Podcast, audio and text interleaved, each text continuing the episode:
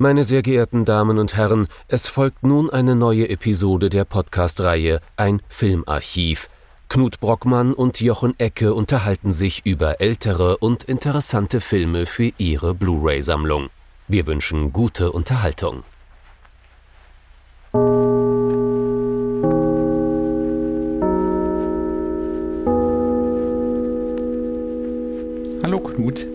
Hallo Jochen und hallo liebe Zuhörerinnen und Zuhörer zu einer neuen Folge von unserem Filmarchiv. Oder wenn wir mal jetzt ganz genau sind, muss ich als erstes mal dem Flo widersprechen in seiner äh, schönen Ansage, denn er sagt immer, dass es sozusagen nur eine neue Folge sei. Es ist ja sogar die letzte Folge, die letzte Folge des Jahr 2020. Und äh, dementsprechend haben wir uns gedacht, weil Weihnachten und neues Jahr, nehmen wir mal so einen Film wieder auseinander, den wahrscheinlich jeder kennt. Kennst du den Film denn auch, Jochen? Ja. Schon mal davon gehört, oder? ja, ja. Ähm, das ist immer so. Also ich habe da weniger, Pro ich habe da mehr Probleme mit als du. Äh, ich bin, habe eher so diese diese seltsame Neophilie. Ich muss immer, ich muss immer was Neues gucken. Ich ich will, äh, ich will über was Neues reden. Ähm, und, und du hast da ganz wenig Berührungsängste mit den, ne, mit diesen ganz großen populistischen Klassikern. Ähm, aber ab und an ist es, glaube ich, ganz schön. Nicht nur für unsere Downloadzahlen. Da spiegelt sich das natürlich enorm wieder, wenn man den Film kennt, ähm, sondern auch, weil gerade an Filmen, die jeder kennt, eventuell unsere manchmal etwas, etwas abstrusen Denkmuster eventuell transparenter und verständlicher werden. Du meinst, dass wir es wagen, irgendwie filmwissenschaftlich, äh, zumindest in Teilen an solche Filme in, in Ansätzen. In, also um genau in groben sein, Ansätzen. Vor allem ja. halt auch neoformalistisch. Das heißt also mhm. über die, die formale Form sich dem, dem Inhalt des Films halt auch irgendwo zu nähern. Ja, ja ich glaube, das ist durchaus äh, so Teil der ganzen Sache, aber es ist halt ja auch schön, über Filme zu reden, für die man ja auch brennt. Und äh, Jaws, also der weiße Hai, jetzt habe ich heute mal den Namen genannt, ist mhm. so ein Film, für den wir beide regelrecht Wir brechen brennen. mit unseren eigenen eigenen intrinsischen Normen. Genau, aber mhm. es ist wirklich so ein Film, für den, für den brenne ich total, für den brennst du total. Das ist so ein Film, der auf jeden Fall auf eine einsame Insel mitgenommen werden könnte, weil keiner damit ein Problem hat, den hundertmal zu gucken gefühlt, ähm, weil er auch immer wieder was Neues bietet. Mhm. Ähm, es ist aber auch gleichzeitig natürlich ein Steven Spielberg-Film. Es ist natürlich ein Film, der mit Sicherheit auch schon massive Mengen von Podcasts und andere Formen von Besprechungen hinter sich hat. Einfach weil er natürlich äh, als, als der Proto-Blockbuster oder als der erste echte Blockbuster mhm. gilt. Ähm, etwas, woran sich ja auch äh, das Studio immer wieder hält, wie wir aus den, ähm, wie ich fand, sehr mauen Extras herausnehmen konnte, wo es mehr um dieses Drumherum ging, als wirklich um das, was der Film macht. Ja. Ähm, aber es ist definitiv ein Film, den man sozusagen, an dem man nicht vorbeikommen kann und der trotzdem mit jedem Mal gucken noch etwas Neues bringt. Mhm. Die Frage ist nur, was? Können wir dem Diskurs etwas hinzufügen? Und das, das muss sich jetzt im Verlauf der nächsten, sagen wir mal, 50 Minuten erweisen. Da ist die Frage, wollen wir was Neues hinzufügen oder wollen wir halt einfach wirklich hingehen und mal einfach ganz fokussiert uns auf das konzentrieren, was Truffaut ja auch von einer Kritik immer wieder verlangt hat, erstmal zu schauen, was denn der Film ist und was er macht.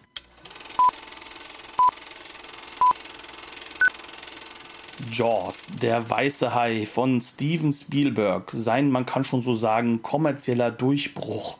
Mhm. Ähm, und ein Film, der definitiv für die Ewigkeit ist und einen dann doch mit seinen etwas älteren Jahren immer wieder damit zurücklässt und die Frage zu stellen, was habe ich eigentlich mit 27 gemacht? ähm, denn dieser Film ist und bleibt natürlich ein let's, absolut. Let's not go there. Ja, also ich habe auch mit 22 noch keine Fernsehfilme gedreht, ne? Ähm, aber um mal ganz ehrlich zu sein, das ist halt einer der zentralen Filme, an denen man nicht vorbeikommt, wenn man sich das ja. 70er Jahre Kino nicht nur in Hollywood oder New Hollywood, sondern weltweit anschaut. Hm. Ähm, die Frage, die sich mir stellt, ist, wollen wir wirklich nochmal auf die Handlung eingehen bei diesem Film oder nehmen wir uns die Zeit lieber für was anderes? Naja, ähm, vielleicht nicht so sehr die Handlungszusammenfassung, als da auch schon so ein bisschen in so was Analytisches gehen. Das kann man ja durchaus. Ne? Das fände ich sogar sehr gut. Ähm, und zwar, wie der Film dramaturgisch gebaut ist. Das kann man, glaube ich, ganz gut demonstrieren, wenn man so ein bisschen in den Plot einsteigt. Ähm, Wer es noch nicht gesehen hat oder bei wem es schon länger her ist, es geht hier um eine Dreier-Figurenkonstellation eigentlich. Zu Anfang haben wir da Chief Brody, äh, gespielt von, äh, von Roy Scheider. Der ist äh, der frisch gebackene Polizeichef auf, in Amity auf einer kleinen Insel. Ähm, und äh, der bekommt es mit einer für den Zuschauer natürlich von Anfang an vollkommen klaren, manifesten Bedrohung zu tun. Für ihn natürlich nicht unbedingt von Anfang an klar. Äh, zuerst, und das ist unser erstes Setpiece, und das ist, was ich meine mit sich ein bisschen ne, schon strukturierter an die Dramaturgie ranwagen. Wir bekommen ein erstes Setpiece zu Anfang, bei der bei so einer das ist keine Hippie-Party, das sind einfach nur Jugendliche in den 70ern. Ne? Am Strand, äh, ein, ein junger Mann, eine junge, eine junge Frau nähern sich aneinander an. Ähm, sie wollen, äh, was man auf äh, im amerikanischen Englisch so schön Skinny Dipping, äh, auf Deutsch könnte man sagen, nackig schwimmen gehen. Ähm, und äh, der junge Mann ist zu betrunken, um ins Wasser zu kommen. Die junge Frau ist eine Weile länger äh, schon im Wasser und wird dann sehr wahrscheinlich von einem Hai aufgefressen. Ähm, das ist das erste Setpiece. Äh, dann bekommen wir ein zweites Setpiece an tagsüber an einem schon bevölkerteren Strand. Ähm, Chief Brody hat versucht, die Strände zu schließen, schließen zu lassen, denn er ist verantwortungsbewusst und äh, geht eigentlich von Anfang an von einer handfesten Bedrohung aus. Aber bei diesem zweiten äh, äh, Haieangriff äh, hat er sich noch nicht durchsetzen können gegen die Offiziellen, gegen den Bürgermeister, gegen den Tourismusverband und so weiter. Und es kommt ein kleiner Junge ums Leben. Und ab diesem Zeitpunkt ist zumindest einigermaßen klar, es gibt tatsächlich einen Hai äh, und der Hai ist tatsächlich eine Bedrohung. Und dann kommen die anderen Figuren ins Spiel. Ähm, es kommt hinzu relativ bald ein gewisser Quint, äh, gespielt von Robert Shaw. Äh, das ist äh, ein alten Knacker, der so wohl seinen Lebensunterhalt mit Fischen verdient, ähm, mit äh, der eher gefährlichen Sorte von Fischen. Das heißt also, der hat durchaus seine Erfahrung damit, äh, Haie zu jagen. Und kurze Zeit später kommt noch Hooper dazu, der, gespielt von Richard Dreyfuss, ähm, der ja, Haie erforscht, Wissenschaftler, junger Wissenschaftler. Ähm, das heißt also, wir haben dann unsere Dreierfigurenkonstellation zusammen. Man könnte sagen, äh, wieder das klassische Hollywood-Konstrukt von, es sind drei Figuren, aber eigentlich bilden die so eine. Ähm, also wir haben eine intellektuelle Seite, ähm, die sich ihrer eigenen Männlichkeit nicht ganz so sicher ist bei Richard Dreyfuss. Wir haben die Seite der Vernunft bei, äh, bei Brody äh, und wir haben den, äh, den, das, das maximale Machismo ähm, äh, bei, bei Robert Shaw. Und dann noch ein, dann gibt's noch zwei Setpieces an Land. Einmal äh, involviert das Ganze, weil dann eine Belohnung auf den Hai ausgesetzt wurde, äh, einen Sonntagsbraten und äh, zwei Herren, die versuchen damit den Hai zu ködern und damit grandios scheitern. Es kommt allerdings niemand ums Leben. Und äh, eine letzte Sequenz, ähm, was war da? Der Hund, oder? Nee, das ist, das ist die zweite. Das ist nee, das zweite. ist das Foreshadowing der zweiten mhm. Sequenz. Was du meinst, ist, glaube ja. ich, da, wo der Hai gefangen wurde, der falsche genau. Hai. Mhm. Und äh, alle davon ausgehen, dass jetzt der echte Hai weg ist und dann geht man. Ja, es gibt aber, ja aber nochmal das, wo dann tatsächlich äh, Roy Scheiders Kinder bedroht sind ne? weil der Hai tatsächlich im ah, Pool das ist. ist. Dann, ja gut, das also, ist die zweite Strandsequenz, bei der ja. es erst heißt, mhm. da war genau. nur, wo keiner ins Wasser gehen möchte. Das ist am 4. Juli die Sequenz. Und jetzt, das klingt jetzt alles furchtbar langsam, äh, langsam und langweilig und wahrscheinlich hat die Hälfte der Hörer jetzt schon abgeschaltet, äh, entweder wirklich oder nur mental. Aber es ist tatsächlich essentiell. Wir verbringen 70 Minuten an Land. Wir haben drei, vielleicht vier kurze Set Pieces an Land, die dieses äh, Thema der Bedrohung und der Wirklichkeit der Bedrohung variieren. Und erst dann landen wir bei der ganz berühmten letzten Sequenz. Das ist dann nochmal eine Dreiviertelstunde. Wir sind auf Quints Schiff, auf der Orca, auf dem Meer äh, und äh, der Hai wird tatsächlich Captain Ahab-Style gejagt. Aber selbst diese letzte Sequenz, die eigentliche Action-Sequenz, ist zehn Minuten lang am Ende. Ähm, auch diese Dreiviertelstunde auf dem, auf dem Schiff, ähm, man hat es vielleicht so in, in, Erinnerung, so als ne, Dreiviertelstunde knallharte Seeabenteuer-Action. Nee, nee, es sind zehn. Es sind zehn. ja. Ähm, und das sagt schon mal einiges darüber aus, wie dieser angebliche naja, nicht nur angebliche, Proto-Blockbuster funktioniert und was dann in den 80er Jahren und bis zum heutigen Tag davon übernommen wurde und was nicht. Oder? also, das ist nicht nur bei dem einzigen, das ist nicht der einzige Film, wo man so sagen kann, mhm. wo das einhergeht mit. Aber da dieser Film ja der Blockbuster Nummer eins ist. Also ist zwei Jahre mhm. vor Star Wars. Die beiden werden sozusagen ähm, von der Kritik immer wieder genannt. Ne? genannt hier, geht, hier geht das amerikanische Kino den Bach runter. Genau und werden für schuldig befunden im wahrsten Sinne mhm. des Wortes, weil jetzt ist es ja nicht mehr politisch und nicht mehr äh, negativ äh, brötlerisch, sondern jetzt passiert ja so viel. Jetzt mhm. haben wir aber hier einen Film, der wirklich eigentlich dazwischen steht, beziehungsweise der viele, viele dieser Dinge, die das New Hollywood jetzt eigentlich gebracht hat und dass er ja quasi abschließen soll, in Klammern tut er auch nicht, weil es gibt New Hollywood definitiv, also das ist ja ein fließender Übergang. Es gibt Filme, mhm. die, die noch ganz gegen Ende der 70er Jahre damit reinkommen. Man könnte sagen, Simino war eigentlich derjenige, der ja, das New Hollywood genau. zerstört hat. Heaven's Gate wird genau. ja gerne mal so genannt. Ne? Genau, das Watergate des Films Heaven's Gate. Ähm, mhm. Auf jeden Fall, worum es äh, bei diesem Film eigentlich geht, ist es, wie kann ich meine Zuschauer sozusagen involvieren? Wie kann ich meine Zuschauer in eine Welt entführen und die als realistisch empfinden zu lassen, mhm. in der am Ende des Films ein vier, fünf Tonnen äh, Superhai hochkommt, der ganz mhm. deutlich nicht echt aussieht. Ja. Ähm, und wie kann ich meinem Publikum das nicht nur verkaufen, sondern wie werde ich das Publikum involvieren, dass es ihm trotzdem als Gefahr vorkommt und auch wichtig ist, dass die Figuren dieses Wesen bekämpfen. Mhm. Also das heißt, hier gehen wir sozusagen eine ganz, ganz andere Richtung, als man jetzt, sag ich mal, von einem typischen Monster-Horrorfilm oder sowas sehen würde, ja. sondern dieser Film, wir hatten es im Vorgespräch gehabt, ich würde den nicht mal als Horrorfilm bezeichnen. Nee, das ist eine Vermengung aus Thriller Der hat ab und an so Momente, ne, wo so ein bisschen was aufblitzt aber die sind dann meistens in so einem, auch das haben wir ein bisschen schon besprochen im, im Vorgespräch, ähm, die haben dann eher so einen seltsamen, schrägen Mad Magazine-Humor. Äh, ich denke da zum Beispiel daran, wenn die Leichenteile der jungen Frau angespült werden am Anfang. Ne? Ja. Ähm, und da kriegen wir eine ganz kurze Nahaufnahme von der Hand und äh, jede Menge Seegras und halt diverse Krabben, die offensichtlich diese Leichenteile fressen. Ne? Und das hat natürlich was Sadistisches. Äh, der junge Spielberg hat oft, öfter mal was Sadistisches. Es hat aber auch so einen schrägen, fiesen, zynischen Humor. Ähm, ne, da nur so eine einzelne Hand, die auch so aufgestellt ist, zu sehen. Also mit, mit richtigem Horror hat das relativ wenig zu tun, da würde ich dir absolut zustimmen. Das heißt also, ähm, dieser Film, wenn wir den jetzt mal richtig verstehen wollen, da sollten wir uns eher mal angucken, wo kommt er her und was für eine Strategie mhm. fährt er. Und ja. ähm, da sind so zwei, drei Dinge, die man betrachten muss. Das eine ist, und das würde ich sagen, das hat definitiv mit dem Aufkommen des Blockbusters zu tun, mhm. das ist, dass dieser Film ähm, die Idee der Eskalationslogik, die sich ja im mhm. New Hollywood auch entwickelt hat. Also der Steigerung. Ne? das ist so eine Steigerungslogik. Ja? Ähm, von der wir sozusagen dann ausgehen, dass wir das, wie du es früher in früheren Podcasts ja schon mal genannt hast, das Problem des dritten Aktes gelöst kriegst. Nämlich, äh, mhm. äh, wie kann ich jetzt noch einen draufsetzen? So Oder wenn wir nach Bordwell gehen, des fünften Aktes. Ja. Oder des vierten. Ja, Egal. Aber ähm. auf jeden Fall, es geht darum, wie kann ich am Ende noch diesen einen Punkt draufsetzen, diese eine Schippe mhm. drauflegen. Und um genau zu sein, er legt ja fünf, sechs Schippen auf einmal drauf, weil ja. er vorher ja.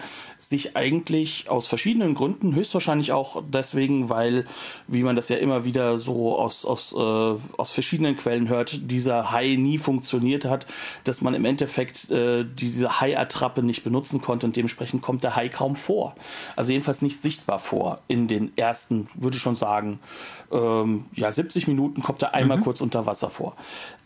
Gut, das ist so der eine Punkt. Der andere Punkt, der hier läuft und der halt auch aus den, aus den ähm, Logiken der spät 60er, Anfang 70er Jahre übernommen wurde, ist, wie kann ich dieses Element der Renegades, die vorher vor uns da waren, der mhm. Regisseure, die mit wenig Geld spannende Filme gemacht haben, wie kann ich das weiter implementieren, um einen Realismus-Effekt zu haben oder ja. ein realistisches Gefühl zu haben, nämlich im Bereich des On-Location-Drehens. Mhm. Um genau zu sein, Steven Spielberg war so wahnsinnig oder so jung mit unter 30 Jahren, dass On On-Location bei ihm auch heißt, wir gehen mal kurz auf den Atlantik.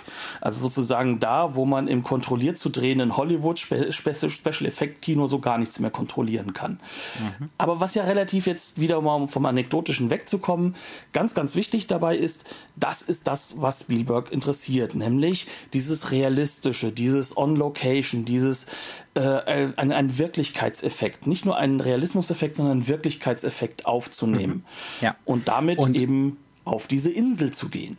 Genau, und damit ganz präzise und ganz lange, vielleicht für jüngere Zuschauer fast schon langatmig nach heutigen Standards, ähm, einen Teppich zu bauen. Ne? Also so eine Textur zu bauen, ähm, die wiederholt und mit großer Variation und mit ganz großem Einfallsreichtum erstmal vermittelt, das ist echt, das ist echt, das ist echt. Wir sind hier in der wirklich wahren Wirklichkeit. Nehmen wir uns mal, wir brauchen wie immer Beispiele, ne? aber das ist das, was, was dieser Film und was, worauf die meisten, wenn, wenn diese oberflächlichen Filmgeschichten geschrieben werden, äh, wenig Wert legen. Da wird auf diese Eskalationsschraube geguckt ne? und diese Logik. Ähm, aber warum die funktioniert, da gucken wir selten hin. Ähm, und das ist eben, das sind diese Realitätseffekte. Beispiele, was gucken wir uns an? Lass uns doch einfach mal davon ausgehen, wie funktioniert denn ein Tag, uh, a day at the beach? Bei Steven mhm. Spielberg. Ja. Wie funktioniert das Ganze? Und ähm, wir haben es hier zu tun mit zwei großen Set-Pieces, bei denen mhm. jeweils auch der Hai vorkommen wird. Ne? Ähm, ja. Einmal sozusagen fake-mäßig, als derjenige, der eigentlich ähm, vorkommen sollte, der in dem Kopf von allen Leuten ist, der dann aber an der Seitenstelle eher auftaucht. Mhm. Und einmal kommt der Hai ja wirklich vor, nämlich wenn dieser Kindner-Junge, wie er genannt wird, nämlich dieser kleine Junge, getötet wird. Und, Alex heißt er, ne? Genau, Alex. Alex. Ja. Und mhm. ähm, lass uns doch mal genau da drauf gucken, was ja. passiert denn in dieser Sequenz und was, was ist, ist, da denn wirklich dieses los? Setpiece? Genau, genau. genau. Ähm, das fängt damit an, dass uns äh, Spielberg und sein Kameramann und sein Drehbuchautor, die sollte man natürlich nicht vergessen, der gute Herr Benchley, ähm, uns verschiedene Angebote machen. Also es hat von Anfang an was leicht Spielerisches wer wird denn jetzt gerissen vom Hai? Ne? Also wir sind, wir sind äh, bei Brody, der ist auf dem, äh, ist auf dem Strand, ähm, der ist nervös, der hat Angst, dass es nochmal zu einem Unglück kommt, der beobachtet alles ganz genau.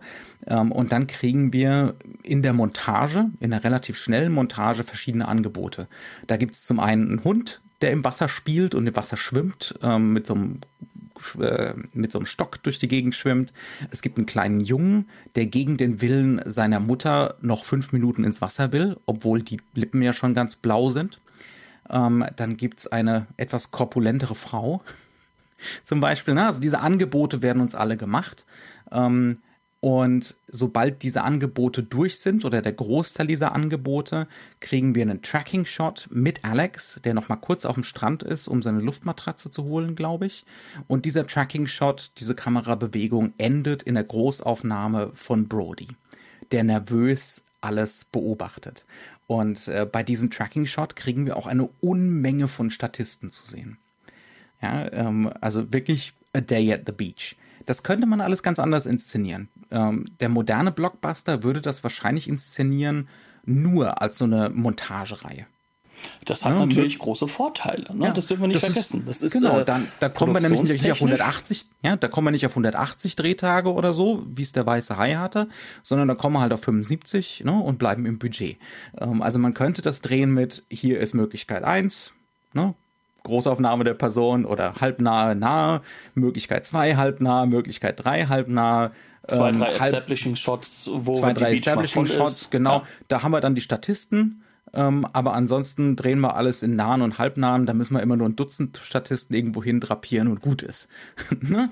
ähm, aber Spielberg dreht das immer wieder in langen Einstellungen und nicht nur in langen Einstellungen, sondern ähm, in langen Einstellungen, wo im Hintergrund 100 Leute sitzen.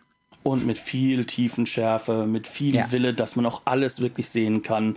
Auch bis zu dem Punkt, wo es halt auch bei Spielberg, auch mit Hollywood-Kameras, ne, ähm, durchaus dann etwas schwieriger wird äh, mit den Lichtverhältnissen an manchen Stellen sogar. Mhm. Ähm, aber Spielberg möchte, dass wir all das sehen und dass wir trotzdem im Vordergrund und im Mittelgrund sozusagen die zentralen Aspekte sehen. Das heißt also, dass Brody angesprochen wird, dass im Hintergrund mhm. ähm, seine Ehefrau mit einer anderen also wir kriegen Dame immer wieder redet. subjektiv, ne? Wir kriegen immer wieder seinen Blick ähm, auf, auf den Strand und ständig läuft ihm jemand vor der Nase rum in der Unschärfe und verstellt ihm den Blick. Dann kommt irgendein alter Knacker und labert ihn voll. Ähm, ne? Das kriegen wir sogar mit einem Diopter-Trick. Das heißt also mit so einer, mit so einer Doppellinse, die sich in zwei Bereichen scharf stellen lässt, sodass das ganze Bild, sowohl die Großaufnahme von dem alten Knacker, ist es der? Ich glaube schon, ne? Ähm, und der Strand hinten dran scharf gestellt werden kann. Das sind normalerweise Sachen bei Brian De Palma, da sind diese Diopter-Tricks da, damit man sie sieht, damit man sie wahrnimmt. Bei Spielberg sind sie dazu da, um mit Brody zu fühlen und wahrzunehmen. Ja. Das ist sozusagen so der eine, der eine Aspekt dieses Realismuseffekts, der da ist. Der andere Teil mhm. des Realismuseffekts ist die Benutzung von Vordergrund. Ähm, mhm. Ähm, Vordergrund ist bei Spielberg in diesem Film ein Verdeckungsmechanismus, sehr, sehr mhm. häufig. Es geht darum, dass wir Dinge nicht mehr sehen, dass Dinge weltlich gemacht werden und dass sozusagen uns durchaus bewusst ist, dass da eine Kamera ist. Und das ja. ist ja bei Spielberg in diesem Film ja auch dann berühmt geworden mit dieser einen, mit diesem einen Vertigo-Shot, der ja gegen Ende kommt, wenn mhm. der Junge sozusagen sozusagen am Sterben liegt, beziehungsweise gerade stirbt. Und wir dann Brody sehen, wie er gerade realisiert, wie um ihn herum die ganze Welt zusammenbricht. Da sollen wir ja auch sehen, dass das eine technische Sache ist. Äh, wir sollen mhm. nämlich jetzt hier rausgerissen werden aus dem Realismus-Moment. Ja. Ja. Aber gleichzeitig ist das auch so, dass er das benutzt, um wiederum hinten herum Realismus draus zu machen, weil er das Publikum nicht für doof verkauft. Sprich, mhm ähm, wir haben einen extremen Vordergrund, wo ganz unscharf Leute dran vorbeilaufen an der Kamera. An, an Brody vorbeilaufen. An Brody ja, vorbeilaufen ja. und zwar zwischen Brody und der Kamera, direkt an der Kamera stehen, was dafür sorgt, dass wir diesen Realismuseffekt haben aus dem Dokumentarischen. Hier mhm. ist was Weltliches unterwegs. Gleichzeitig kann er aber da unsichtbar Schnitte machen und uns Brody immer in anderen Aufnahmegrößen zeigen und mhm. wir kommen immer näher an ihn ran. Das heißt also, wir sehen immer mehr und das ist so eine Art Schuss-Gegenschuss, weil es auch eben zum Meer hin funktioniert. Ja, wir sehen ja. immer mehr sozusagen, wie sehr, wie, wie, wie bei ihm sich das aufstaut und aufbaut, wie, wie sehr mhm. diese, diese Panik ihn übernimmt. Ja. Und diese Elemente, die kommen hier zusammen, um uns sozusagen ein Wir sind jetzt hier Gefühl mhm. zu geben. Ja, wir sind hier und wir haben Teil an der Wahrnehmungsverengung des Protagonisten in diesem Moment. Ne? Genau, ne? das heißt also, Realismus ist jetzt hier nicht gedacht dokumentarisch, sondern er hat zwei Ebenen. Das ist der Realismus einer, einer Wahrnehmung, also so wie der poetische Realismus im französischen Kino. Ja, ja. Und somit sozusagen auch äh, die, sag ich mal, die Nouvelle Vague'schen Elemente, die sich ins New Hollywood hineingearbeitet hatten.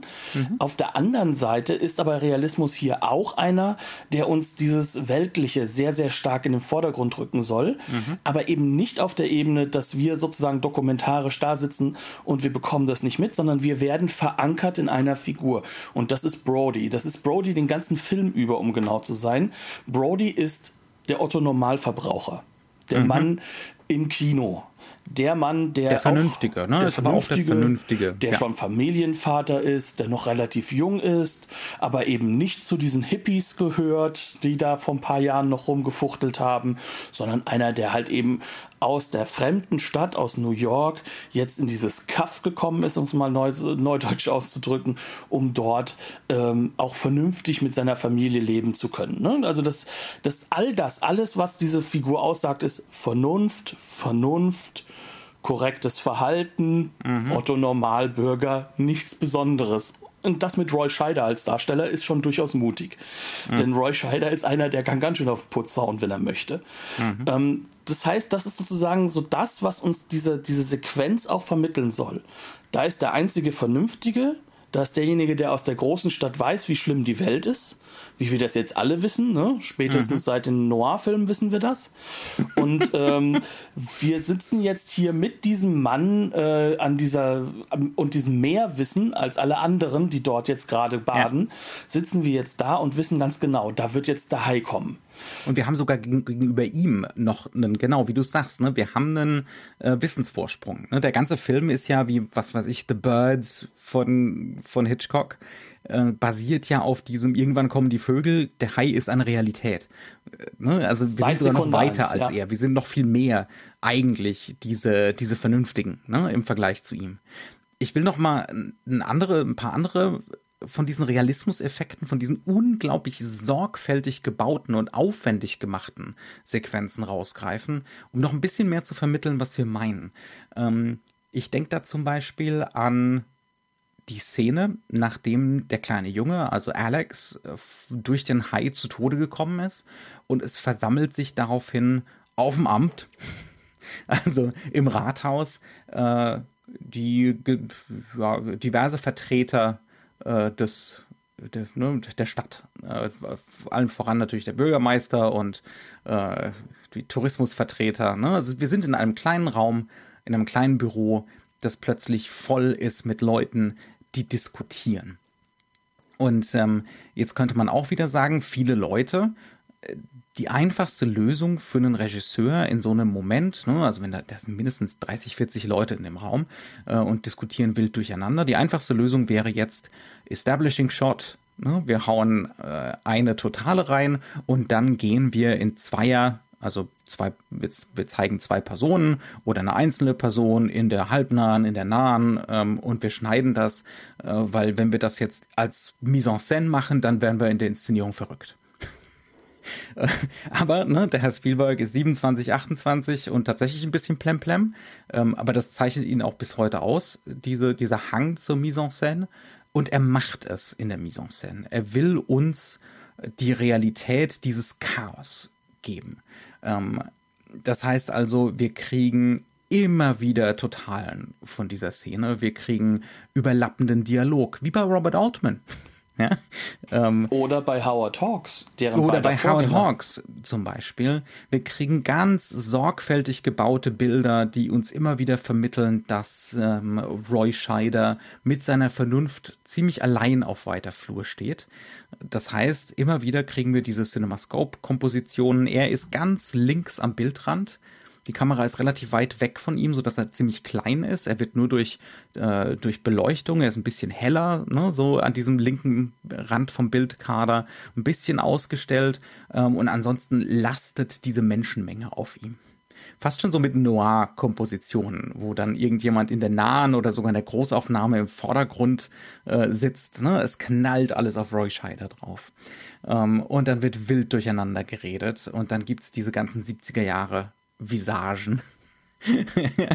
ähm, das hat alles einen unerhörten Effekt von, es fühlt sich echt an. Ne? Wenn man ein bisschen Lebenserfahrung hat äh, und schon mal bei solchen Konferenzen oder Meetings war, ähm, ne? also es entwickelt sich exakt ähm, exakt so ein Effekt von Realität. Ähm, bis dann wieder der Genre-Moment kommt, wenn sich plötzlich Quint äh, aus dieser Menge herausschält und plötzlich das eisenharte Individuum wieder im Mittelpunkt steht. Also um genau zu sein, ähm, es sind schon Schnitte drin. Aber sie ja, sind ja, reduziert. Ja, und jetzt kommt eigentlich der radikalste aller Schnitte, nämlich derjenige auf eine Großaufnahme, nachdem wir plötzlich hören, wie äh, jemand auf einer Tafel kratzt. Mhm. Und dann sehen wir die große Hand von Quint, wie sie halt runterzieht an einem Bild, das da aufgemalt ist, von einem Hai und mhm. dann gehen wir wieder erstaunlicherweise aber in diese fast totale hinein mhm. und sehen ihn jetzt plötzlich rausgeschält im Fokuspunkt, also Quint, also ne? Quint ja. ja, wie er halt eben im Hintergrund sitzt, aber plötzlich sind alle so ein wenig zur Seite gegangen, um, um ihn halt auch hinten zu sehen. Mhm. Und er ist genau im Fluchtpunkt. Das heißt also, in diesem Moment verbindet Spielberg diese beiden Elemente, diesen Realismuseffekt, mit mhm. diesem ganz, ganz klassischen filmischen, ähm, jetzt tritt der harte Mann auf. Ja, Element. und der hat so, eine Magne so ein magnetisches Machismo. Ne? Ähm, die Kamera fühlt sich angezogen. Wir, uns wird gesagt, wir, wir sollen auch fasziniert von ihm sein. Was ne? bedeutet, ne? wir haben jetzt ein Tracking oder, oder Push-In, der ganz langsam auf ihn zieht. Mhm. Was auch bedeutet, dass er immer mehr wichtiger wird, je länger er redet. Äh, die Leute scheinen zur Seite zu gehen, was natürlich nicht der Fall ist, sondern dass es im Endeffekt eine Zerrung durch die, durch die Linsenwahl entsteht, ja. dass sie immer mehr zur Seite gedrückt mhm. werden. Im Zeichentrickfilm würde man sie jetzt zur Seite ziehen quasi. Mhm. Und ähm, das alles wird jetzt gemacht, um ganz klar zu machen, hier ist die Genre-Lösung. Ja. Aber die werden wir jetzt erstmal wieder verlieren, denn die ist zu genau. teuer. Die wird erstmal nach hinten verlagert. Ne? Das ist dann Delay, Delay. Das, das Genre kommt, das Genre kommt, Kapitän Ahab kommt, aber ihr müsst warten. Ihr müsst warten. Auf dem Weg dorthin gibt es jetzt erstmal noch diverse ja, Hürden und andere Set-Pieces und andere realistische Situationen, die wir erstmal durchspielen müssen, bis ihr mit dem Genre überhaupt klarkommt. Bis das Genre seinen maximalen Effekt überhaupt haben kann. Und das sind halt Elemente, die uns in unserer Alltagsrealität abholen werden. Mhm. Denn es wird diskutiert, was ist wichtiger? Die Einnahmen durch die Touristen oder das Überleben von Menschen? Mhm. Das ist im Endeffekt eine der Grundfragen. Das ist übrigens eine Grundfrage, die sind 2020, glaube ich, durchaus sehr realistisch vorkommen. Ja. Ähm, dann kommen Fragen auf, die halt auch mit der Moral zu tun haben des Überlebens eines Städtchens in seiner mhm. Art und Weise, wie es schon immer war. Weil ja. wir haben diese starken Veränderungen da. Wir sehen das äh, nicht so sehr am Brody, aber zum Beispiel an seiner Frau, die definitiv die, die, die junge und dynamische 70er Jahre Jungmutter ist, wo wir das mhm. einfach merken, dass die schon ein anderer Charakter ist. Und spätestens mit Hooper kommt sozusagen diese, diese neue Moderne Moderne ganz brachial rein. Mhm. Und eigentlich steht dieses Dorf und stehen diese Menschen zwischen diesen beiden radikalen Charakteren, diesen Genre-Charakteren, mhm. Hooper und Quint, genau ja. dazwischen. Und Roy Scheiders Charakter, Brody, muss sich dazu jetzt orientieren. Und um das zu können, muss er sich erstmal als der Fremde in dieser Dorfkultur und halt vor allem halt auch in ja. dieser Situation orientieren. Was mhm. ist denn jetzt wichtig? Denn hier geht es auch um Existenzen. Ja. Ja, also es geht, es geht durchaus um äh, Komplexitäten, die der Film zwar oft sehr satirisch darstellt, ne? also diese ökonomischen Interessen beispielsweise. Ähm, da der, der Blick des Films ist da definitiv satirisch drauf. Der Herr Bürgermeister ist, ist ein Hanswurst. Toll ähm, gespielt von Murray Hamilton übrigens. Ja, fantastisch also, gespielt. Der von Minute zu Minute mehr zerzauste Haare hat. Das ist echt aber, toll. Aber gleichzeitig ist, sind, das, sind das so Hanswürste, die durchaus und das ist ja dann auch wieder unerhört realistisch, äh, die eine unerhörte Macht haben, ne, einen unerhörten Druck ausüben können. Da ist zum Beispiel auch relativ früh im Film äh, eine Szene, die Spielberg auf einer Fähre inszeniert. Also Chief Brody äh, ist, kommt mit seinem, ich glaube mit dem Auto, ne, äh, mhm. auf der Fähre an ähm, und äh, plötzlich äh, ist da der gesamte Stadtrat und überfällt ihn, ja. Mit ihm auf der Fähre. Und das ist im Prinzip, und das ist im Prinzip wie so eine, wie so eine Noir-Szene, ne? Als würden sich die Gangster äh, um den Noir-Protagonisten versammeln ähm, und ihn da so in die Mangel nehmen und an die Wand drücken. Ähm, das ist genau das, was da passiert. Und das hat umso mehr Druck, als dass wir wirklich auf der Fähre sind, als dass wir wirklich übersetzen, als dass die Einstellung, ich glaube, über eine Minute lang gehalten wird ähm, und dann ein bisschen variiert wird. Das heißt also, die Kamera fährt ein bisschen zurück, der Druck wird größer. Das heißt also, Scheider und der Bürgermeister kommen zusammen zur Kamera ne, in so eine in so eine nahe ähm, und die ganzen anderen Stadtratsmitglieder und Tourismus-Heinis äh, nähern sich auch noch um ihn rum. Ne? Also es wird wirklich so der Druck erhöht. Auch das alles mit Mise en scène, ohne Schnitte, ähm, vor Ort Ne? Und Übrigens wenn man, im Hintergrund sieht man halt auch äh, den, dann den Punkt, warum das wichtig wird. Da schwimmen nämlich ja. ein paar Jugendliche mit mhm. ihrem Trainer äh, und ja. üben für die Meisterschaften. Ja. Aber auch da wieder, man, man sieht sofort, warum da dann 180 Drehtage bei rumkommen, weil wenn dir eine Einstellung schief geht, dann fährt die Fähre zehn Minuten zurück und die Kamera muss neu eingerichtet werden und vielleicht sind mehr Wolken vor der Sonne und oder es hat gerade zu nieseln angefangen ähm, oder und so weiter und so fort. Ne? Wir verstehen, was, was gemeint ist. Ne? Aber das sind so die Sachen, ähm, auf die Spielberg hier riesengroßen Wert liegt, legt. Was er dann teilweise bei späteren Filmen leider nicht mehr so getan hat. ja? Ähm, da, aber das, mein, bei einem Mann, der über 70 ist, will man dem wirklich abverlangen, noch on Location zu fahren. Das ist noch. Ja, nicht nur on Location, aber ja. es gibt ja auch ja. andere Sachen. Manche Stoffe sind es halt einfach nicht wert, verfilmt zu werden und das kann man ja. vielleicht auch sehen. aber das ist ein anderes Thema. Ähm, ich glaube, für uns ist es vielleicht fast noch wichtiger, dass wir uns damit jetzt einmal betrachten, was ist denn eigentlich die Aushandlung des Films? Und das ist halt mhm. eben genau etwas, was eben nicht Monster-Movie ist. Es, natürlich, ja. es gibt diese oberflächliche ökonomisch, äh, ökonomische Handlung. Ne? Das heißt also, mhm.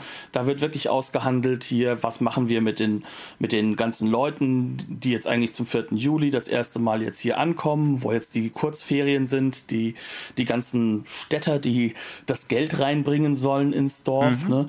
Auf der einen Seite äh, diese Interessen und ähm, was machen wir eigentlich sozusagen als Community, wie kommen wir zusammen, weil wir ja eigentlich zusammen gehören. Ähm, das führt übrigens dazu, dass der Arzt seine Autopsiebericht zurückzieht und mhm. sagt, ja, ja doch, das war wahrscheinlich ein Motor oder so, obwohl der mit Sicherheit weiß, dass es ein Hai war. Mhm. Und auf der anderen die, Seite... Die Schulen sind keine Infektionstreiber. Solche Dinge, genau, ja.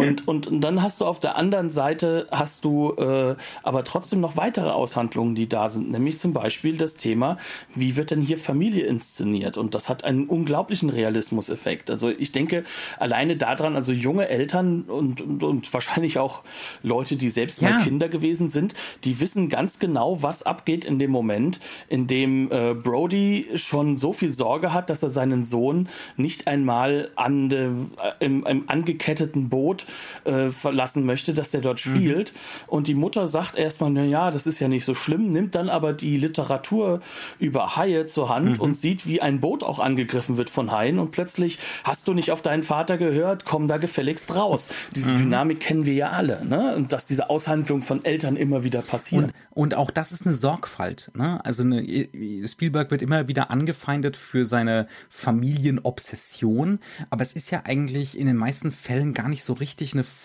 Obsession mit der heilen Familie, ne, sondern eher eine Obsession mit der Familie als äh, Ort, wo solche Konflikte ausgetragen werden, äh, aus der die Familie als Ort, aus der sich Männer lösen. Ne? Auch Brody zum Beispiel entwickelt so diese typische Spielberg-Obsession. Er wird von Anfang an, von den ersten Einstellungen an charakterisiert als jemand, der sich jetzt, der getrennt wird von der Familie Ne? Wer dazu mehr wissen möchte, der darf übrigens unsere Szenenanalyse von der Einführung von Brody in unserem Mise en Scène Special mal vielleicht mhm. äh, sich anhören. Ja, also auch, auch in diesem Sinne ist das äh, ne, äh, schon immer noch dieses New Hollywood Kino der männlichen Einsamkeit. ja, umso mehr sogar, ne? Weil ja. es wird ja von Anfang an nicht nur die männliche Einsamkeit, sondern auch dieses, dieses, die Profis gehen zur Arbeit genommen. Ja. Ne? Wir haben dieses. Prozesshafte. Ähm, also gleichzeitig macht ein Michael Mann ja nichts anderes. Ne? Natürlich entwickelt er sich vom Ästhetischen her eine ganz andere Form von Regisseur. Mhm. Aber Michael Mann und Steven Spielberg starten hier in diesem, was ist denn diese neue Aushandlung von Männlichkeit? Diese Frage ist definitiv mhm. bei beiden da. Ganz und die Frage Frage, ja. die da ist, ist halt auch diejenige, ähm, was kann ich aus diesem Prozesshaften, aus dem Tun und aus dem mhm. Zeigen, wie was getan wird, was kann ich da für mich herausnehmen? Mhm. Und äh, das sind so Aspekte, die auch in diesem Film natürlich im letzten Drittel ganz extrem drin sind, weil, wie du so ja. schön gesagt hast, da passiert ja nicht viel. Aber wir sehen die ganze Zeit, was macht denn ein Quint eigentlich? Mhm. Wie geht er eigentlich vor? Was ist denn überhaupt sein Job?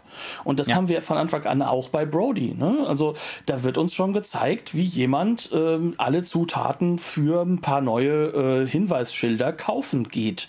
Mhm. Und das wird durchaus so gemacht, dass das ähm, gegengehalten wird zwischen seinen Emotionen, ich muss jetzt hier dringend schnell alles schließen, ne? Ja. und wie da draußen die Fourth of July Parade eintrainiert wird. Ganz genau. Also das ist ja auch das, worüber wir ein bisschen im Vorgespräch geredet haben. Ne? Ähm, dieser Move, dieser Charakterisierungsmove, äh, Chief Brody will von Anfang an den Strand zumachen oder die Strände zumachen, der wäre in bei jedem anderen Regisseur auch drin. Ist klar. Ne? Aber wie Spielberg das macht, nämlich das als Gelegenheit nutzt, um uns gleich mal das Dorf zu zeigen, das Kaff zu zeigen, äh, uns die Paraden zu zeigen, die da gerade durch die Straße laufen, ähm, wieder Unmengen an Statisten da rein zu drapieren, also überhaupt diesen Weg zum Geschäft zu zeigen, wo er Farbe und Pinsel kauft, damit er seine Schilder beschriften Was kann. Was eigentlich ne? sein Job wäre, nämlich die Karateschule mal darauf hinzuweisen, dass die bitteschön die Picket Fences der, der Dörfler in Ruhe lassen sollen, die Kinder. Also so, ja. so, so Dinge, worüber sich wirklich nur Leute auf dem Dorf äh, in einem Dorf aufregen können, in dem eigentlich nichts Negatives passiert. Mhm. Ja, ne? also man, man kann sich schwer jemanden wie Michael Bay vorstellen, der sich über solche Sachen Gedanken macht. Und Michael Bay ist natürlich, äh, charakterisiert mich schon wieder als äh, Kinooper, wenn ich den als Standard-Blockbuster-Typen heranziehe. Sei es drum. Ja, aber worum es ja eigentlich geht, ist ja bei uns, dass wir sagen wollen, hier ist ein Film, der sich ganz viel Zeit nimmt, diese Themen mhm. aufzubauen. Und dann kommen ja noch weitere Themen auf, weil dann kommt ja noch der Städter dazu, der junge Städter. Ja. Und dieser junge Städter, also Hooper, Richard Dreyfuss, äh, reicher Mann, der es einfach auch mal so sagt, ja, ich bin sehr reich. Also mhm. dann fragen sie, wie reich? Also ich oder die ganze Familie? Also wo von Anfang an klar gemacht wird, der hat sich noch nie Sorgen im Leben lassen machen müssen eigentlich. Ne? Ähm, der kommt jetzt hin mit unglaublich viel Technik, mit Verständnis, mit großen Worten, mit lateinischen Namen von den Haien und, und will das Ganze sozusagen jetzt auf eine Form von, äh, ja, man möchte nicht Technik, aber auf jeden Fall Wissenschaftsgläubigkeit hinunterführen mhm. und damit klarstellen, hier Leute, das ist nun der, mal so. Der Positivismus. Genau. Und er kommt jetzt auch rein und auch er passt ja in dieses Dorf nicht rein, in dieses übliche. Der einzige, der irgendwo mal reingepasst haben möge, wäre im Endeffekt Quint gewesen. Mhm. Aber der ist erst durch andere Punkte gelöst. Und da haben wir es eigentlich auch mit so mit mit etwas zu tun, was dem Film tief eingeschrieben ist, weil es geht nicht mhm. nur bei Quint so, ähm, dass der jemand ist, wo wir merken, da haben wir es mit jemanden von vor dem Krieg zu tun oder der jemand, ja. der den Krieg ja. erlebt hat, sondern und im Krieg schwer traumatisiert wurde. Definitiv. Sondern das, das, das führt sich sehr, sehr tief ein und das wird immer wieder angedeutet. Sehr viele Menschen dort haben relativ junge Kinder im Alter von Roy Scheider und Lorraine Gary, äh, äh also, den, also den beiden Brodies, mhm. aber die sind locker 20 Jahre älter. Woran mag das denn mhm. liegen? Warum ist die Mutter... Oder sie sehen locker 20 Jahre älter aus. Na, sie sind es teilweise sogar. Ich habe extra mhm. noch mal geguckt, wie alt denn die Schauspielerin von der Mrs. Kindner ist. Mhm. Die war damals definitiv ähm, 15, 20 Jahre älter als halt eben äh, Lauren Gary. Mhm woran liegt das? Das ist eine Generation, die später mit dem familiären überhaupt erst anfangen konnte, mhm. die schon eigentlich so ihre 20 Jahre alt waren während des Kriegs, die sozusagen mhm. eigentlich die Elterngeneration vom Roy Scheider Charakter sein sollten, wobei Roy Scheider ja natürlich mhm. jung geschminkt ist in diesem Film. Ne? Mhm. Ähm, das heißt also, auch hier haben wir eine Abhandlung zu tun drin, die fällt einem 75er Publikum deutlich auf, weil das ja, ist klar. das Thema. Ja. Das ist gerade eine Realität, die da ist und das wird mhm. ebenfalls abgehandelt. Und mhm. das wird vorbereitet in diesen 70 Minuten, ja. aber im Nebensatz. Mhm. Nicht direkt. Wir wissen ganz und, genau. Und halt in den Konflikten der Figuren miteinander. Ne? Und äh, in den Männlichkeitsbildern, die diese drei Typen so vertreten. Genau. Und ja. da kommt Quint ja. natürlich viel, viel stärker mit rein, weil er ist auf der einen Seite natürlich die radikale Ausformung auf der männlichen Seite von jemandem, der traumatisiert und verändert wurde durch den Zweiten Weltkrieg. Mhm. Also wir reden jetzt hier nicht von dem nächsten Krieg, der ja schon gelaufen ist, sondern wir reden jetzt wieder vom Zweiten Weltkrieg. Ja. Aber er ist auch gleichzeitig der Schlüssel um diese Konfliktsituation zu verstehen, die dann über den Hai ausgehandelt werden. Ja. Das heißt also, das Monster ist wie der erste Godzilla-Film übrigens auch eher ist ein, ein Katalysator, Symbol. ne? Ja, genau. Ja, genau ne? ähm, der steht nur so als Katalysator im Zentrum und äh, tatsächlich, natürlich geht es auch um die Set Pieces, ne? Aber die Set Pieces können nur funktionieren aufgrund dieser Sorgfalt weil der Film sich eben diese 70, 80 Minuten nimmt, ähm, um, um da überaus sorgfältig eben diesen Teppich, diese, diese Textur auszubreiten. Ähm, mir, mir fällt da noch ein Beispiel ein, das ist jetzt so ein bisschen. Ne? Ad hoc, aber ist ja völlig wurscht. Äh, noch ein weiteres Beispiel für, ähm, ähm, für, für eben diese Sorgfalt äh, ist, äh, liegt so in intrinsischen Normen, was die Bildgestaltung angeht. Ähm, also es ist zum Beispiel so, dass bei den Sequenzen, bei den Set-Pieces, wenn wir auf dem Meer sind oder am Strand, ähm, wenn die Kamera mit im Wasser ist, dann ist typischerweise der untere Rand des Bildes, des Bildkaders, ist auch der untere Rand des Meers. Das heißt also, es, wird immer wieder die Aufmerksamkeit draufgezogen, ähm, dass das, was, ähm, was wir nicht sehen, unter dem Wasser ist. Ja? Ähm, und das wird dann natürlich mit enormer Bedeutung. Dieses Versteckspiel wird enorm aufgeladen mit Emotionen. Und das wird so insistent gefahren, diese Kamerastrategie, dass sie dann sogar irgendwann mit aufs Land kommt. Also, dass wir dann plötzlich Szenen haben, die an Land mit genau diesen Strategien inszeniert sind. Und wir haben gelernt, affektiv, diese Bildstrategien als Bedrohung oder als was Schreckliches wahrzunehmen. Das ist dann zum Beispiel der Fall, wenn ähm, Richard Dreyfuss die, die Leichenteile der jungen Frau sich anguckt. Dann kriegen wir kriegen die nicht zu sehen, sondern die sind unter Wasser sozusagen. Ne?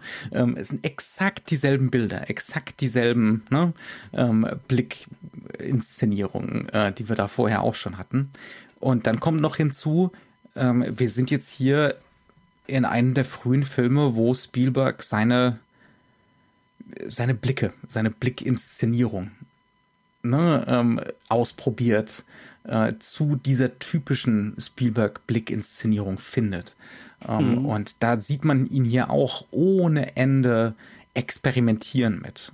Ne? Also mit diesem, das Schlimme ist nicht, die Leichenteile zu sehen, das Schlimme ist, Richard Dreyfuss' Blick darauf zu sehen. Sein Blick, seine Reaktion, die ja. Übelkeit, der Schock, der da zu sehen mhm. ist das ist ja erstaunlicherweise äh, immer wieder damit verbunden, mit diesem Versteckspiel.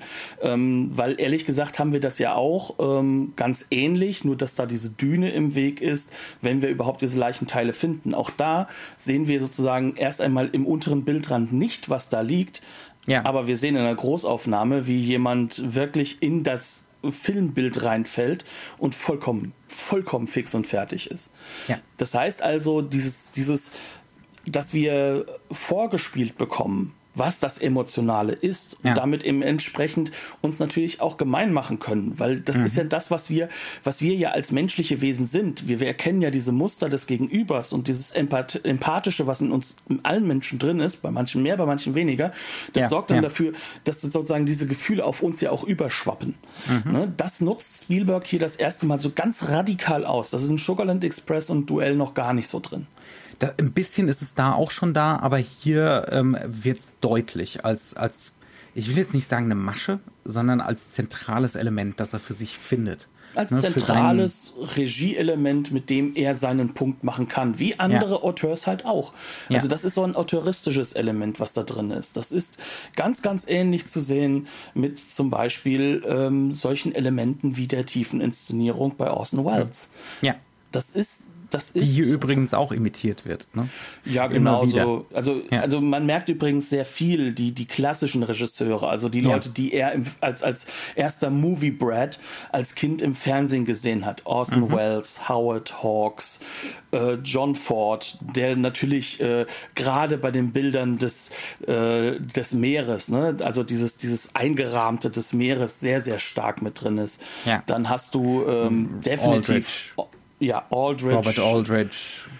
Du hast äh, Anthony Mann drin, du hast mhm. unglaublich viel, halt diese ganzen Renegade-Regisseure, die wirklich diejenigen sind, die auch den Weg für die, für die New Hollywood-Regisseure bereitet ja. haben. Ja. Und das, das, das ist ein bewusstes Benutzen deren Strategien, aber eben auch aufladen mit eigenen mhm. und sich selbst sozusagen damit auch finden, ja. was durchaus ein typisches Regisseursverhalten ist in, in mhm. so einer, äh, sag ich mal, Industrie. Und man muss wirklich auch sagen, bei diesen Spielberg-Blicken, es sind ja nicht wirklich im klassischen Sinne Reaction-Shots, weil Reaction-Shot ja impliziert, dass das eigentlich richtig Wichtige die Sache ist. Ne? Erst zeigen wir die Sache, dann den Reaction Shot. Ähm, sondern eigentlich ist ja dann nur der Reaction Shot. Ne? Und die ich kann mir schwer vorstellen, wie er das mit den Schauspielern macht. Also da muss ein unglaubliches Können dahinter sein, weil das ist nicht einfach nur Entsetzen zum Beispiel, sondern das sind so kleine Mini-Dramen, die in diesen Gesichtern vor sich gehen. Ja, also ganz präzise gesetzte, ähm, wechselnde Gesichtsausdrücke. Also nicht nur ein Ausdruck. Ja, und sie werden ja auch nicht montiert, sondern es geht, genau. es geht um einen längeren Zeitraum, in dem ja. sich das Gesicht entwickelt. Ja. Ne? Also, was durchaus schon auch wiederum jetzt auch nicht ganz alleine ist. Also, ich glaube, das ist so etwas, wo man vielleicht dann halt auch mal zu Kurosawa gucken kann, der mhm. das auch eingesetzt hat, aber in ja. einer anderen Form. Ja. Mhm. Ähm, Spielberg aber findet das jetzt hier für sich, um damit auch sein Publikum mit reinzunehmen. Also, es ist ja genauso wie, dass er eben mit Brody eigentlich so einen Ordinary Man hat. Spielberg-Verächter würden jetzt natürlich in dem Moment sagen, um uns zu manipulieren. Hm. Dann sollen sie mir ihre Lieblingsregisseure nennen und ich sage ihnen eins, die manipulieren auch emotional, weil das mhm. ist das, was Kino macht. Ja. Also sonst bleibt eine leere Leinwand und das Unfrei. haben auch viele Leute klar gemacht. Also ähm, Spielberg-Verächter sind ja häufig große Cronenberg- und Lynch-Fans. Und ich sage euch ganz ehrlich, wenn wir Cronenberg und Lynch mal hier irgendwo äh, zu Gast hätten, die sagen dir ganz genau, dass sie eben genau das auch wollen. Sie wollen die mhm. Emotionalität des Zuschauers beeinflussen, wie Na jeder klar. andere Regisseur auch, weil ja. das gehört zum Narrativen dazu und zum Konfrontativen übrigens auch, was Manche die beiden würden sagen, vielleicht ist es das. Ne? Genau.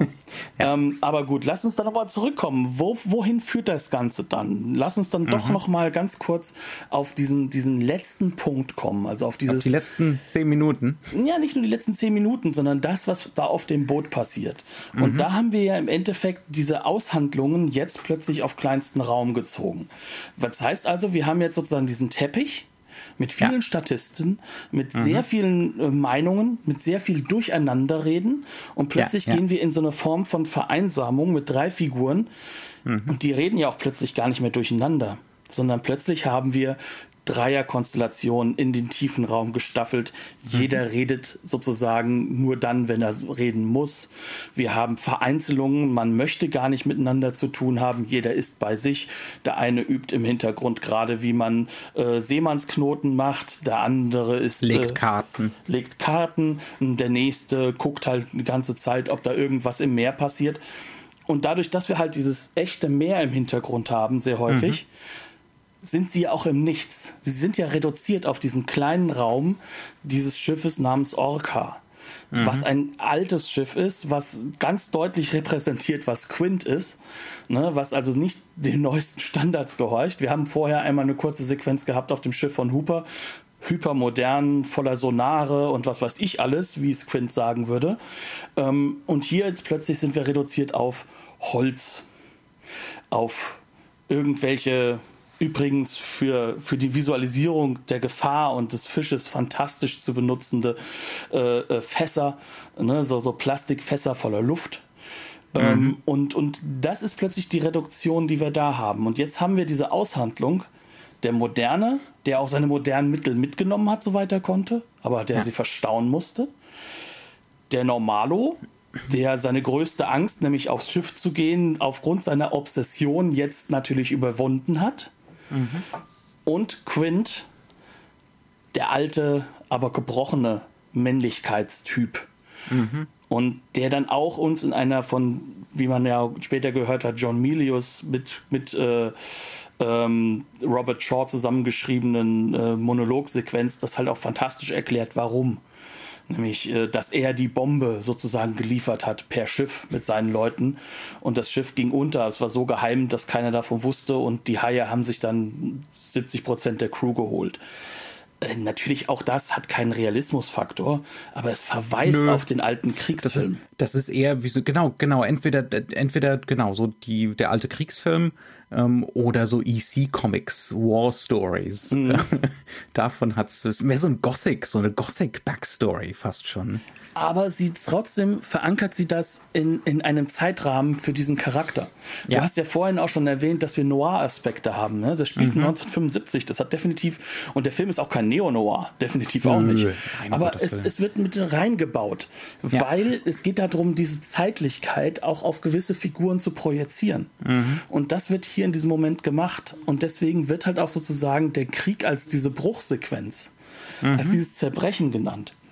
Ja. Und ich finde, ähm, dass diese Sequenz im Endeffekt vieles auflöst von dem, was sich vorher aufgestaut hat. Und nur dadurch kann man sich jetzt ja eigentlich dem gemeinsamen Monster stellen. Mhm. Und das steht natürlich hier nicht mehr für, das ist ein Monster, das sich fressen will. Das mhm. ist jetzt nur noch die Oberfläche, sondern es geht ja. eigentlich darum, wie können wir jetzt Gesellschaft neu bauen? Und das ist jetzt mhm. gar nicht mal auf einem intellektuellen Niveau gemeint, sondern das, das ist das, im Endeffekt das, was ja. im Publikum durch diese, durch diese Realitätshaftigkeit jetzt festgefasst wie, wie wurde. Wie können diese drei so unterschiedlichen Figuren ne, ähm, jetzt hier zusammen das hinbekommen? Auf jeden Fall. Und ja, eine also Form von Männlichkeit Basis? muss sich opfern. Ja. Mhm. Ja. Und das ist halt eben auch das, was drin ist. Und wir können wirklich so sagen, Brody ist natürlich nicht ein Aspekt von der Brody-Figur, sondern ja. er ist die Leerstelle. Und die beiden mhm. Aspekte sind Quint und Hooper. Ja. Und am Ende des Tages muss im modernen Hooper gewinnen. Mhm. Und darum ja. geht das Ganze. Deswegen frisst der Hai auch sorry, wenn ich das jetzt mal sage, bei einem Film von 1975, den mit Sicherheit keiner im Fernsehen gesehen das, hat das bisher. Ist jetzt aber das ist schon ein sehr schlimmer Spoiler. Ja, äh, frisst er auch Quint und niemanden mhm. anderes. Mhm. Weil Hooper weiß, wann er sich zurückziehen muss. Weil ja. er nicht auf Konfrontation gehen darf. Mhm. Weil eben im Endeffekt ähm, sozusagen nur dadurch überhaupt erzeugt wird, dass dann auch übrigens mit modernen Mitteln, nämlich mit so einer Luftdruckflasche, ähm, der Hai überhaupt erst besiegt werden kann. Mhm. Da geht es übrigens auch null darum, dass das jetzt realistisch sein soll mhm. oder dass es jetzt eine höhere Symbolik haben soll, sondern der Punkt, der jetzt da ist, ist, jetzt können wir sozusagen selbst den Realismus überwinden, weil wir mhm. haben das Wichtige geklärt. Ja, jetzt kann ja, jetzt kann der, der große Knall kommen. Ne? Ja, ja. Genau, und das ist sozusagen der große erlösende Knall, mit dem die ganze Spannung aus der Geschichte genommen wird. Ne? Das heißt die also, wir eskalieren hier gar nicht in den Set-Pieces. Mhm. Das tun wir auch. Ja, das tun wir auch. Ne? Ja, aber das ist nicht das Allerwichtigste. Nein, sondern das Eskalierende ist, dass wir das, was an Spannungen in diesem, diesem realistischen Teppich, in ja. diesem gesellschaftlichen Teppich hinterlegt wurde, dass das aufgelöst wird. Mhm. Und das, was der Film gleichzeitig macht, und das haben die 80er übrigens sehr gut übernommen, das ist durchaus, dass er auch verschiedene Leseangebote auch anbietet, die nicht unbedingt sich auflösen lassen mhm. oder die nicht unbedingt eindeutig gemacht werden. Auch das ist ja etwas, was man Spielberg gegenüber von anderen Regisseuren aus der Zeit natürlich vorwerfen kann oder auch vorwirft, dass er keine keine dezidierte. Das angeblich, ja, ja. Mhm. Aber er, ja. Er, er versucht die politischen Dinge sozusagen nicht komplett aufzulösen, mhm. sondern er gibt sie halt an, was später natürlich dann in eine, ähm, wir bieten dir noch eine Leseart mit, damit auch du, Arnie, beim Ballern zusehen kannst, ohne dass du dich schlecht fühlst wird. Ähm, ja. Aber hier in diesem Falle ist das ganz, ganz deutlich. Wir wollen, dass dass, dass dir etwas aus deiner jetzigen Weltlichkeit, was auch unlösbar ist momentan, mhm. 1975, wir wollen dir so nicht die Lösung anbieten, sondern wir wollen dir durch diese Eskalationslogik ein Outlet aus dieser ja. Spannung deines Lebens mhm. bieten. Genau, ja. Der, der, der große Knall soll nicht nur Spektakel sein, sondern zum gewissen Grad kathartisch, erlösend am Ende sein, ja. Ganz genau. Und damit kommen wir eigentlich zu einem guten Schlusspunkt und das ohne mhm. überhaupt die Musik von John Williams erwähnt zu haben, was natürlich schrecklich ja. ist. Ja, das, äh, so ist das nun mal. Ähm, wir haben die neue, die neue äh, 4K Blu-ray von Universal gesehen. Ähm, ja, das ist ein sehr schönes Remaster. Die viele von den Filmen, ich glaube, das ist größtenteils äh, Kodak Filmstock aus den 70ern, die haben so eine, die haben relativ wenig äh, Grundschärfe. Das ist auch hier der Fall, ne? Und da hilft kein 4K bei. Das ist, äh, das ist die Sorte von Filmmaterial, das damals verwendet wurde. Aber ähm, ansonsten ist das wirklich unerhört schön. Auch die ähm, Auftrennung von Farbräumen ist viel, viel besser ja, gelungen jetzt, ja. Ist viel besser als die alten, als die alten Master. Ähm, ja, äh, die Extras sind die alten von 2000, Abyss 2005 oder so. Ähm, die erste, die erste DVD-Veröffentlichung kann auch sein, dass es 2003 war oder noch früher. Ähm, größtenteils auch ein SD, ganz liebevoll. Ja. Das, das muss man nicht nochmal rausrendern, um Gottes Willen, obwohl man es wahrscheinlich in HD auf, dem, auf irgendeiner Festplatte liegen hat. Äh, das kostet ja Geld.